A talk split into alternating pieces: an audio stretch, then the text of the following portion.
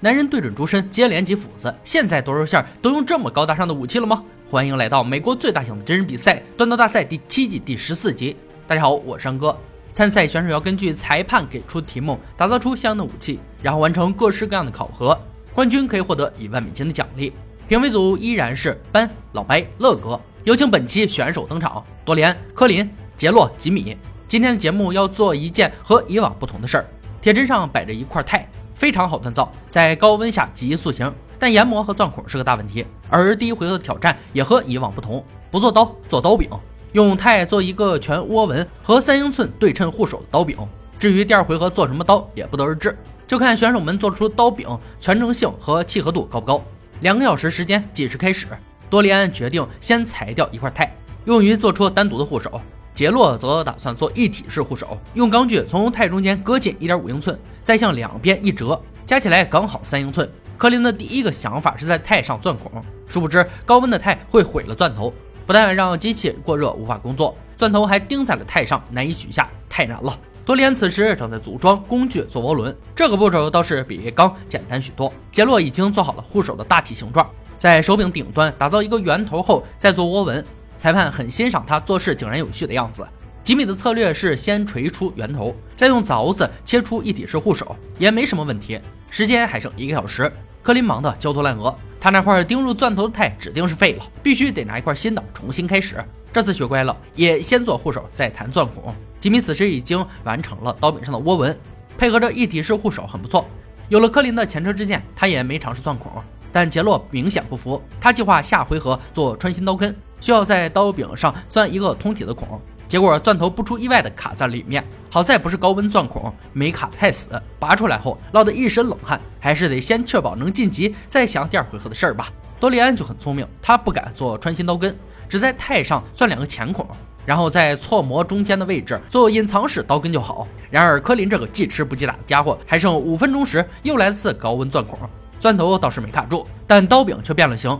现在他能做的只有祈祷，祈祷会有人比他表现的更差。十秒倒计时响起，第一回合结束。现在要请评委检视选手们作品了。多利安做的非常不错，握纹很舒服，握手很成功，尾端也有足够材料使平衡感更好。柯林的手柄兼顾各个部位，但各个部位都没做好，孔没钻透，窝纹满是裂痕。护手两端长短不同，班有些无奈，礼貌而不失尴尬的微笑。杰洛的护手让乐哥大为称赞，无论是窝纹还是护手都是上等，只需要把粗糙的地方打磨一下即可。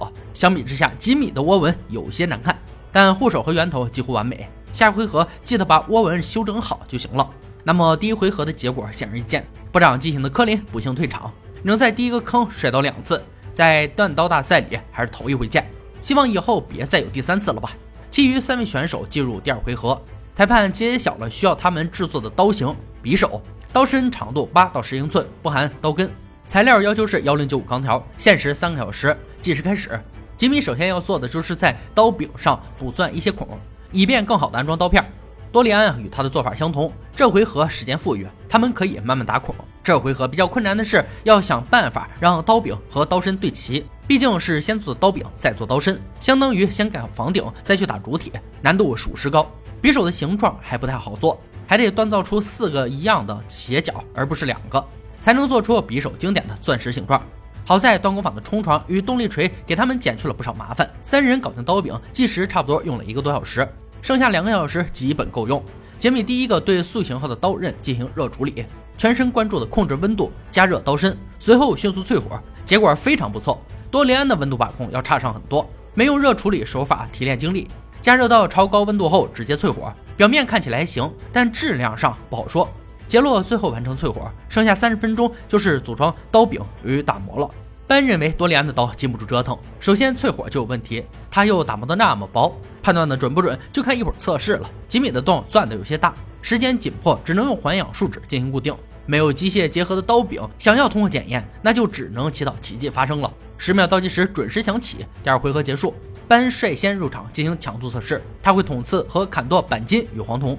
多利安先来，强而有力的一记朝下的刺击，匕首应声而断。果然如班说的那样，经不起折腾，断裂处可以看到小黑点，说明刀刃开始就有裂缝。现在杰洛和吉米只要承受住一记刺击，那多利安就将被淘汰出局。若有人失败，那就需评委组进行评判了。杰洛的匕首先接受挑战，班全力一击后，板筋被刺穿，刀身依然坚固，过关。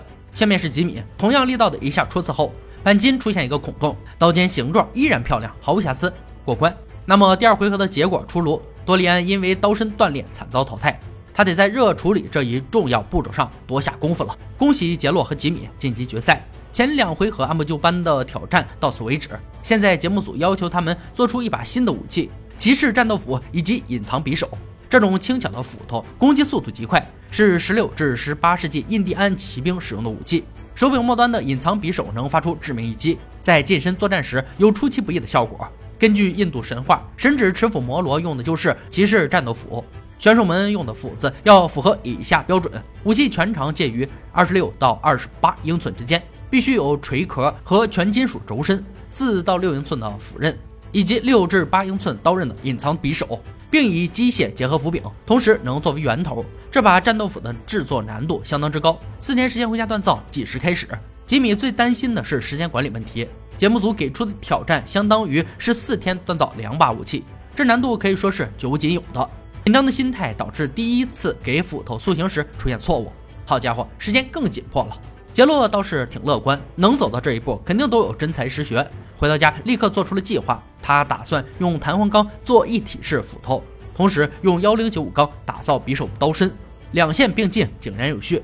第二天一大早，吉米放弃失败品，重新打造，调整好心态后，做起事儿就顺畅多了。成功做出了五英寸的斧刃并淬火，成品看起来非常棒。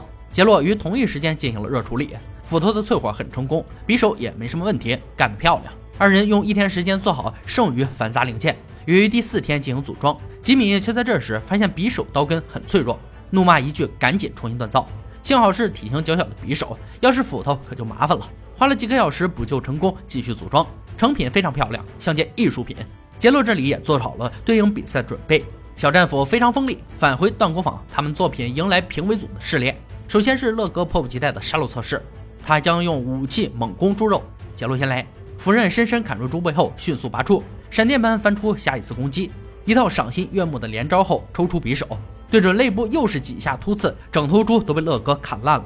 无论是斧头还是匕首，表现的都相当出彩。下面是吉米，同样流畅操作，同样暴力的连招，将斧刃砍入猪身后，抽出匕首，再轻而易举地刺入肋部。斧头很锐利，匕首更是坚挺，让人意犹未尽。接下来搬砍刺盔甲进行强度测试。他的动作可能没乐哥那么专业，但力气上绝对不输任何人。抄起杰洛的斧头，对准圆盾和头盔奋力劈砍，随后抽出匕首攻击锁子甲后面的假人，一套动作也是行云流水。除了斧刃出现很小的缺口，其余部分仍然锋利。轮到吉米，班用威力巨大的挥击，很好的诠释了什么叫做暴力美学。受到致死创伤的假人并没能在斧刃上留下痕迹，但椭圆手柄和斧身没能完全对齐，导致劈砍时会出现偏移。最后，乐哥用锋利度测试为试炼画上句号。甘蔗测试斧刃，皮背心测试匕首，仍然是杰洛打头阵。三捆呈不同角度摆放的甘蔗被斧刃劈烂两捆，背心也没能阻挡匕首的刺入。整体来说很不错，过关。吉米的战斗斧压轴登场，三捆甘蔗被乐哥尽数斩断，匕首也深深刺入背心后的假人身上。椭圆刀柄会在手中转动，但锋利度没问题，过关。三项严苛的测试全部结束，评委组根据战斗斧的表现得出最终结论：新一届千锤百炼的冠军是杰洛。两把战斗斧的表现不相上下，评委组只能根据第二要素进行评判。相信大家也都猜到了，吉米惜败的原因就是斧柄。让我们恭喜杰洛，他将摘得桂冠，并拿走一万美金的奖励。以上就是锻造大赛第七季第十四集的内容。本集提到这个印第安骑士战斧，安哥是搜罗了好久的资料，也没找到出处。十六至十八世纪，印第安人的确发明了斧子，但那是烟斗斧，将烟斗巧妙地结合在印第安战斧上而制成的，使这种战斧兼有抽烟、兵器两种功能，便于北美印第安人打仗时携带，多用于飞斧投掷。伴随着时代的变迁，烟斗斧原来作为战斗和打猎武器的用途渐渐消失，它更多的时候变成了另一种代表符号，被赋予许多象征意义，既是谈判合约、战斗令旗、庆功礼物的象征。也用于表示敬重。单看斧头，本期的战斗斧应该就是这个东西。末端的烟斗改成了匕首，不知道是节目组为了增加难度，还是安哥孤陋寡闻没见过这种斧头。欢迎有懂行的粉丝在评论区留言啊！好了，今天解说就到这里吧，我们下期再见。